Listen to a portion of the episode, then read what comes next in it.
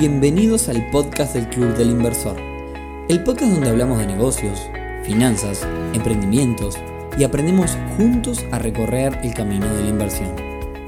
Bienvenidos a un nuevo episodio del podcast del Club del Inversor temporada 2021. Hoy viernes 10 de septiembre, episodio número 68, en el que vamos a hablar de invertir en energías renovables. Particularmente vamos a ver 5 formas de invertir en energías renovables totalmente diferente para todos los gustos y para todos los presupuestos.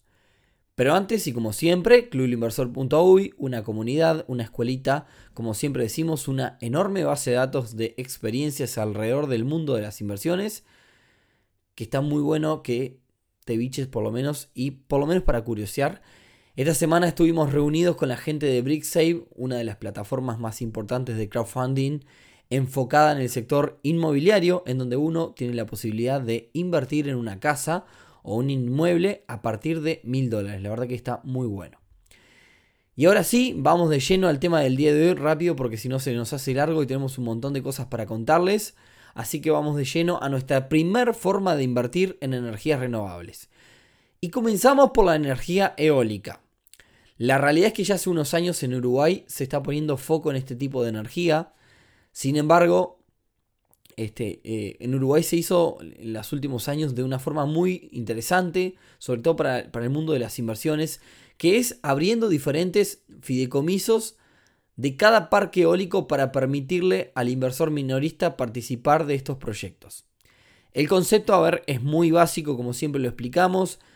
Se crea un parque eólico, que es una serie de ventiladores gigantes industriales que se ponen en zonas muy ventosas estos parques eólicos generan energía que es por contrato vendida al Estado y la ganancia de esa venta de energía es repartida entre los diferentes inversores del proyecto. A la fecha, aquí en Uruguay se llevan creados tres parques eólicos bajo esta modalidad. El parque eólico Pampa, el parque eólico, parque eólico Arias y el parque eólico Valentines. Todos con una rentabilidad estimada, estimada del 10% anual en dólares. Esto es al menos en los papeles, porque en los hechos, por ejemplo, creo que el parque eólico Valentines ha pasado algunos años sin llegar a esta rentabilidad esperada, porque es según cómo le vaya, digamos, al, emprendimiento, ¿no? Les cuento mi corta, mi corta este, pero interesante experiencia invirtiendo en Valentines. Yo invertí en, en, en el parque este eólico, este último que salió. Compré una participación minoritaria de 2.000 dólares, que creo que era el máximo que podías invertir siendo minorista. Resulta que hubo tanta demanda que se agotó muy rápidamente, creo que fue en el correr de un día de dos días, una cosa muy rápida.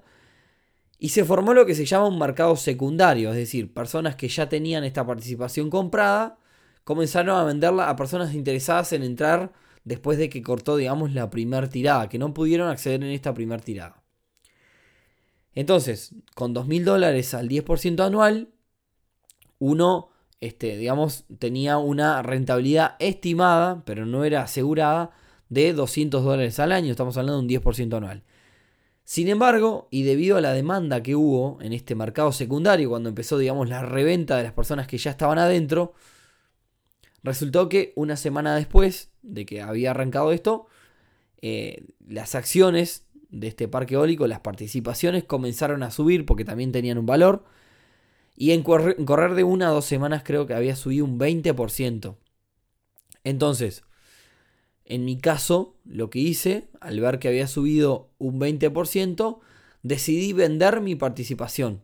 Y generé un 20% de ganancia, es decir, 400 dólares. En mi caso particular me resultó una inversión muy interesante porque, a ver, prefería obtener 20% de ganancia en una semana que de la otra forma hubiese tenido que esperar dos años sobre una rentabilidad de un 10% anual que no era asegurada. No había un contrato que te decían que tenían que pagarte eso, sino que en realidad era una estimación de lo que podía pasar. Entonces, prefiero asegurarme en una semana un 20% que esperar dos años a 10% cada año a ver si pasaba algo, ¿no? Y al final del día creo que después este, con el diario del lunes me salió bien porque en realidad no se llegó al 10% por año. Importante también aclarar que para invertir en estos parques eólicos tengo que hacerlo a través de un intermediario financiero o corredor de bolsa Particularmente el último se pudo hacer incluso a través de una red de cobranza. Bien, pasamos a la segunda forma de invertir en energías renovables que es invirtiendo en empresas de la industria o en índices que contienen diferentes empresas que trabajan en este tipo de energías. Por las dudas, si no escuchás, si es la primera vez que escuchás este podcast, los índices son conjuntos de empresas de un determinado rubro o, de un determinado lugar. Invertir en ellos eh, es una muy buena idea porque yo lo que estoy haciendo es diversificando mi dinero. Al invertir en un índice estoy invirtiendo en un mismo conjunto de empresas todas a la misma vez. Entonces, eh, estas inversiones, ¿cómo las podemos hacer? ¿Cómo la podemos hacer? También a través de un corredor de bolsa, a través de lo que se llaman los ETF, que hicimos algún, creo que, episodio también en este podcast, así que te invito a buscarlo por allí. Como ejemplo puntual, bueno, por ejemplo, podríamos invertir comprando acciones de una empresa americana como es SunPower, por ejemplo, que es una empresa norteamericana importante del sector de las energías renovables, puntualmente de, lo que es energía solar, o si fuéramos a invertir en un índice, bueno, podremos invertir, hay un índice, por ejemplo, que se llama Invesco Solar, que el año pasado se hizo muy famoso, este, porque bueno, en el 2020 generó más de un 200% de, anual de, de, rentabilidad.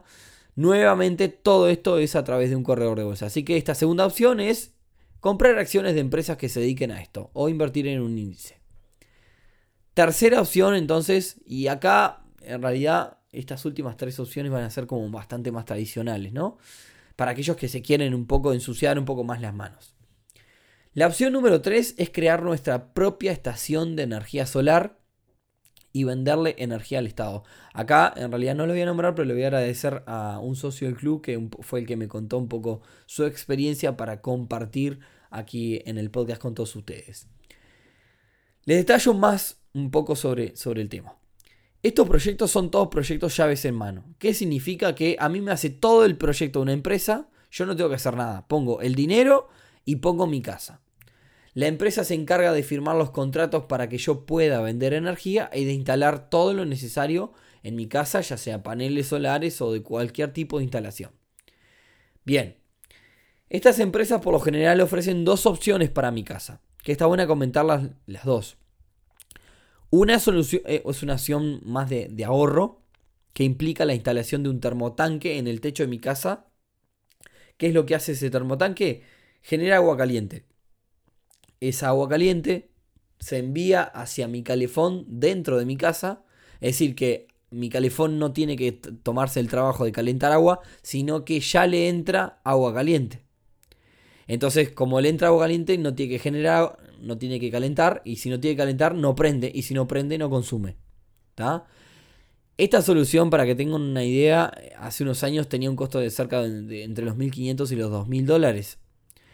Y uno podía recuperar este dinero gastado, estos 2.000 dólares, mediante el ahorro que, se, que genera el no prender el calefón más o menos en unos 4 años. Estamos hablando de unos 25% anual en dólares de rentabilidad sobre esta inversión en concepto de ahorro, ¿no?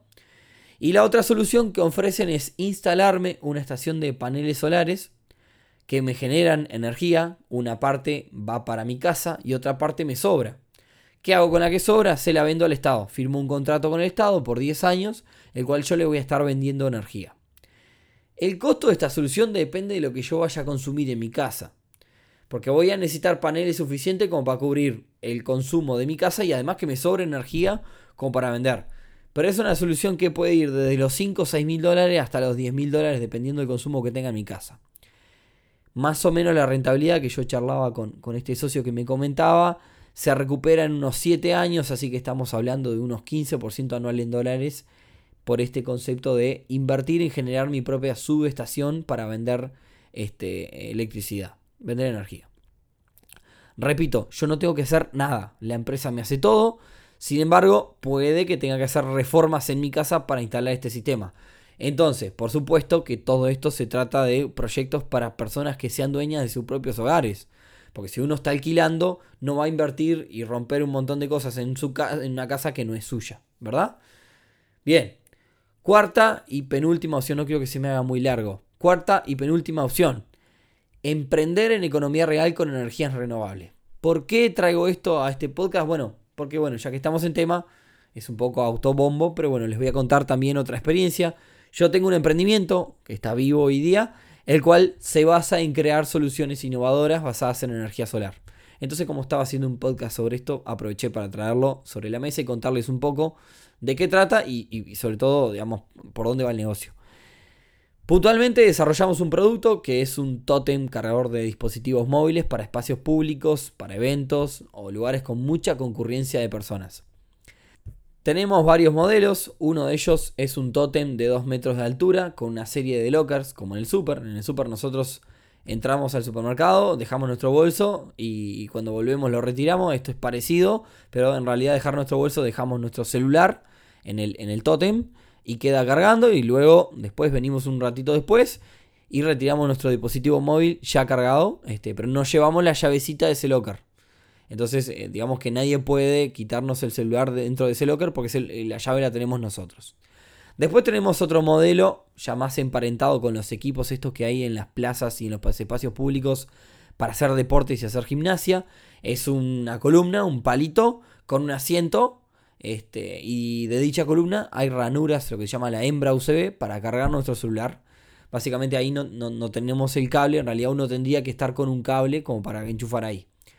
Nosotros lo que hacemos entonces es compramos baterías, panel solar, reguladores y, los demás insumos acá en Uruguay.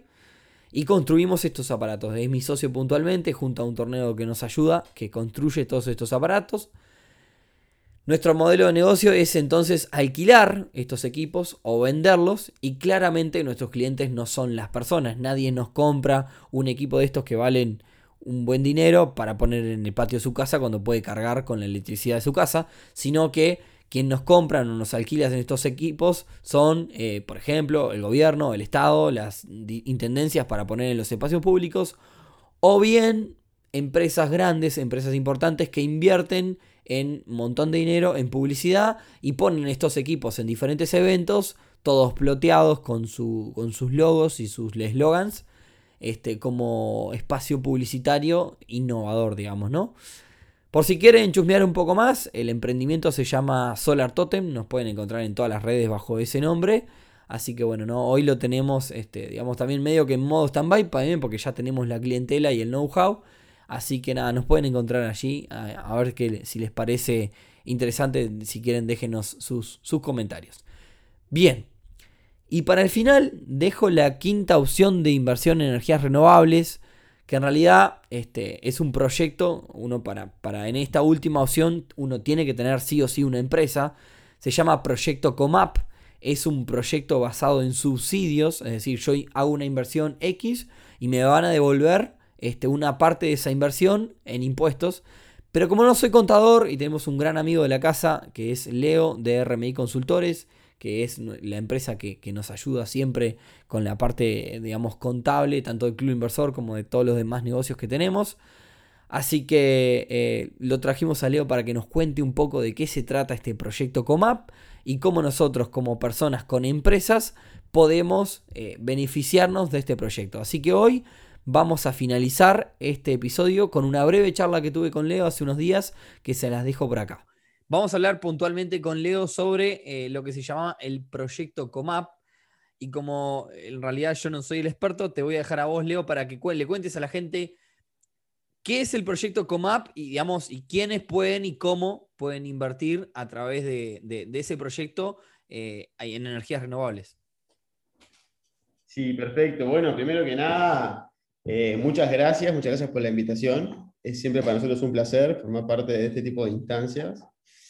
Eh, y sí, tenemos nosotros dentro de la consultora eh, un departamento particular que atiende el tema del proyecto de inversión y trabajamos en conjunto con EFISA, que es una empresa de, eficiencia energética, eh, sobre este tema de, inversiones, particularmente de energías renovables, que está haciendo un boom, que cada vez está sonando más, y empresas que están utilizando y cambiando, haciéndose más eficientes y utilizando los beneficios que, que plantea la normativa. Entonces, en e, este marco, y, respecto a tu pregunta, sí hay una ley, es una ley de inversiones, no es una ley nueva, o sea, si bien ahora está sonando y está en boca de todos, es la, la ley 16.906, que en realidad está escrita desde el año 98, eh, si no me equivoco, y que sí ha ido siendo regulada por posteriores decretos que van de alguna forma eh, regulando o diagramando de diferente forma la utilización de los beneficios y de esta ley de inversiones. ¿Qué es esta ley de inversiones? Obviamente, eh, en el podcast vamos a tratar eh, en un tiempo muy corto, entonces vamos a tratar de resumir y algunas cosas tocarlas casi que superficiales, pero si lo tenemos que resumir liso y llano, la ley de inversiones lo que hace es destinar diferentes beneficios fiscales para inversiones que cumplan con determinadas características. De alguna forma para incentivar, para potenciar determinados tipos de inversiones. Entonces ahí es donde entra la parte de las energías renovables, porque de acá de alguna forma eh, podemos tabularnos y pensar en que cuáles son ese tipo de inversiones que me van a generar a mí beneficios a posteriori. Y para ordenarnos un poco, primero vamos a ver cuáles son las, las cosas que tiene que cumplir la inversión, los famosos indicadores, y después vamos a charlar un poco sobre los beneficios para tangibilizarlo y entender un poco de qué se trata. ¿Cuáles son estos indicadores que la ley va a otorgar beneficios fiscales en, la medida en que las inversiones cumplan con ellos? Uno, todas las inversiones que generen empleo van a generar un puntaje. Hablo de puntaje porque eh, cada proyecto de inversión va a estar compuesto de, un, de una bolsa X de inversiones y cada inversión que cumpla con alguno de estos indicadores va a ir sumando puntos. De alguna forma, el proyecto en sí va a terminar con un puntaje X y ese puntaje X va a determinar a posterior los beneficios fiscales que nos van a otorgar. Entonces, ¿cuáles son estos indicadores que nos van a ir generando puntaje como proyecto de inversión? Uno, generar empleo. Por lo que, si la inversión implica el aumento en puestos de trabajo, vamos a obtener un puntaje eh, X de acuerdo a la cantidad del aumento de esas inversiones. Dos, el lugar en donde se va a realizar la inversión, que a esto le llamamos descentralización, eh, que de hecho en decretos anteriores que regularon el proyecto de inversión, la ley de, inversiones, Montevideo no puntuaba porque de alguna forma se intentaba fomentar a que las inversiones se desarrollen en el interior del país, pero en el último decreto que salió en el 2020 ya nos permiten y ya invertir en proyectos localizados en Montevideo puntúa. Tres, el aumento de las exportaciones, toda aquella inversión que un proyecto de inversión haga que las exportaciones de la empresa y por lo tanto las exportaciones del país aumenten, también va a generar un puntaje.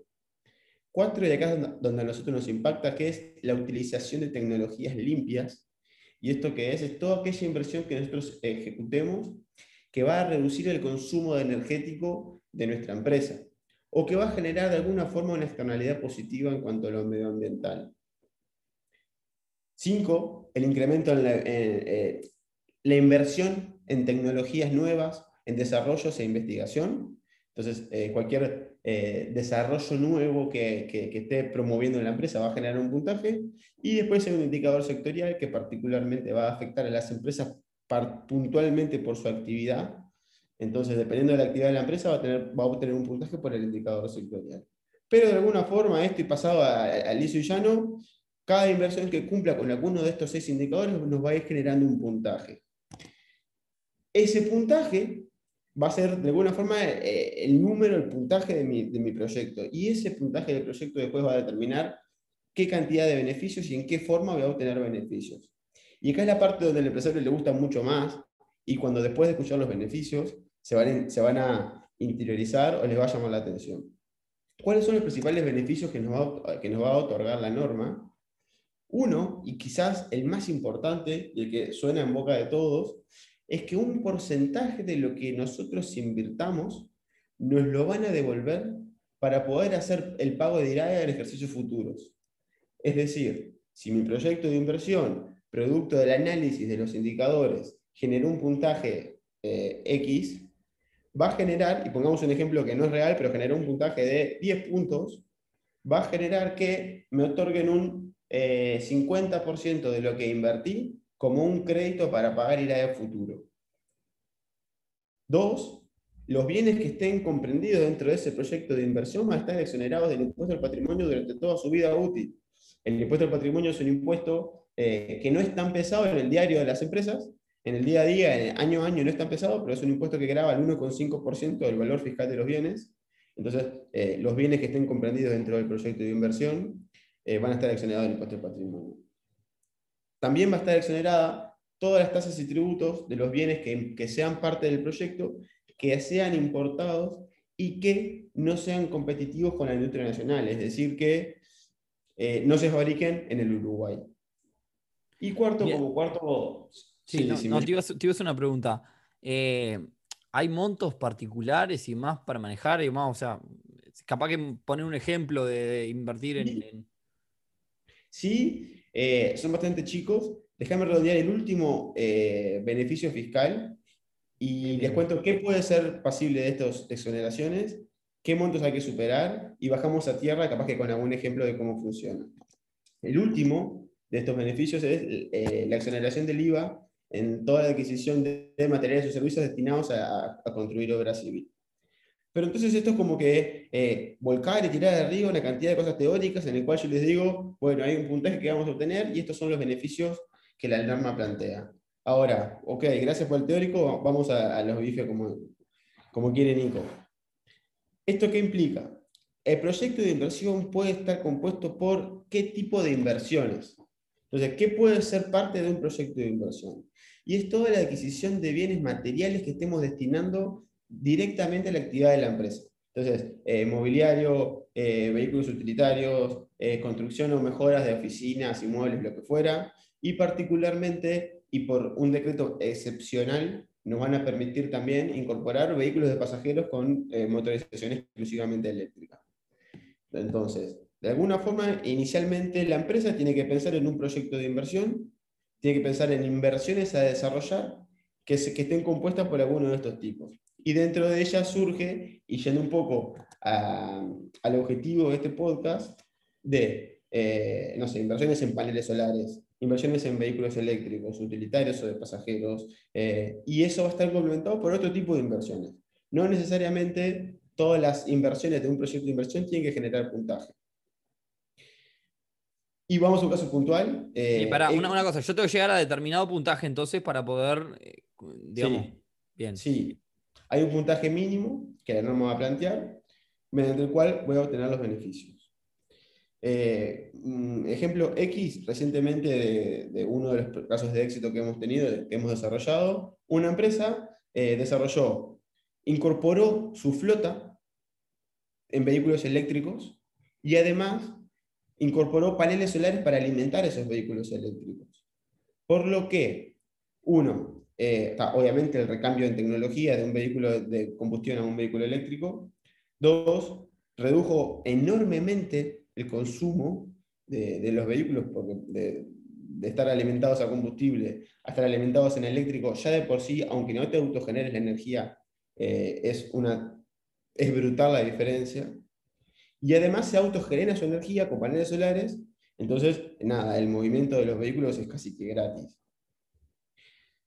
Este tipo de proyectos de inversión, obviamente cada proyecto es particular. Cada proyecto va a generar su propio puntaje y va a generar su propio beneficio y requiere un análisis particular para cada uno de ellos.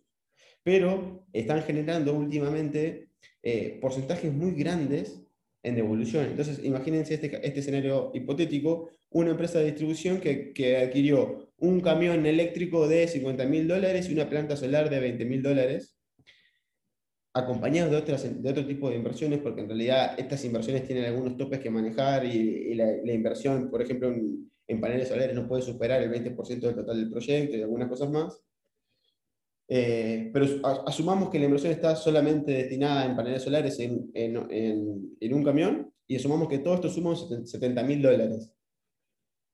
Y que el proyecto generó puntaje suficiente para que nos devuelvan el 60% de lo que invertimos como un crédito para pagar ir a él. Claro, a ver, vale destacar, a ver si no me equivoqué, en realidad vale destacar que en realidad no es una inversión donde yo pongo dinero y saco más dinero, en realidad es una inversión donde yo pongo un dinero en lo que sea, paneles, vehículos, lo que sea, y se me devuelve en concepto de IRAE. Eso es muy importante manejar. La devolución es para poder hacer el pago a futuro del impuesto a la renta. Entonces, Esto es exacto, eh, igual, exactamente igual que cuando se devuelve IVA, ¿no? Cuando, cuando dicen descuenta IVA, no es que digamos, este, un auto sale 20 o ponerle para ser redondo, sale 10 y me termina saliendo 8,800. No, no, yo tengo que poner los 10 y en realidad sería 7,800 sería el cálculo exacto. O sea, en vez de salir 7,800, yo tengo que poner los 10 mil dólares sobre la mesa y me queda un saldo a favor, en este caso de 2.200 dólares, para descontar, en este caso IVA, impuestos ante la DGI. Exactamente, exactamente. se, arma una estructura financiera mediante el cual se tiene que invertir en principio en la totalidad del proyecto, los, los bienes que vayamos a incorporar, hay que comprarlos, hay que pagarlos, y a futuro nos van a devolver un porcentaje de lo que invertimos para que podamos ir haciendo el pago de nuestro IRAD. Pero por eso es importante que las empresas que se embarquen en este tipo de proyectos sepan y tengan su, una correcta proyección financiera y fiscal a futuro para poder identificar si el beneficio que van a obtener lo van a poder descontar de sus impuestos a futuro. Muy bien, y hasta acá la charla con Leo, a quien le agradecemos por participar una vez más de nuestro podcast. Eh, la corté porque en realidad este, después nos quedamos hablando un montón de cosas más, pero me parece que esta es la parte interesante donde charlamos puntualmente de este proyecto, muy interesante proyecto Comap. Y bueno, como siempre decimos, si les aportó valor, si les interesó, denle seguir en Spotify, comenten en iTunes, compártanlo, que es la forma que tienen ustedes que nos pueden ayudar. Así nosotros le podemos aportar más valor a un montón de gente y esto cada vez llega a más personas. Así que nada, espero que les haya gustado y nos vemos entonces el próximo viernes en un nuevo episodio del podcast del Club Inversor. Chau chau.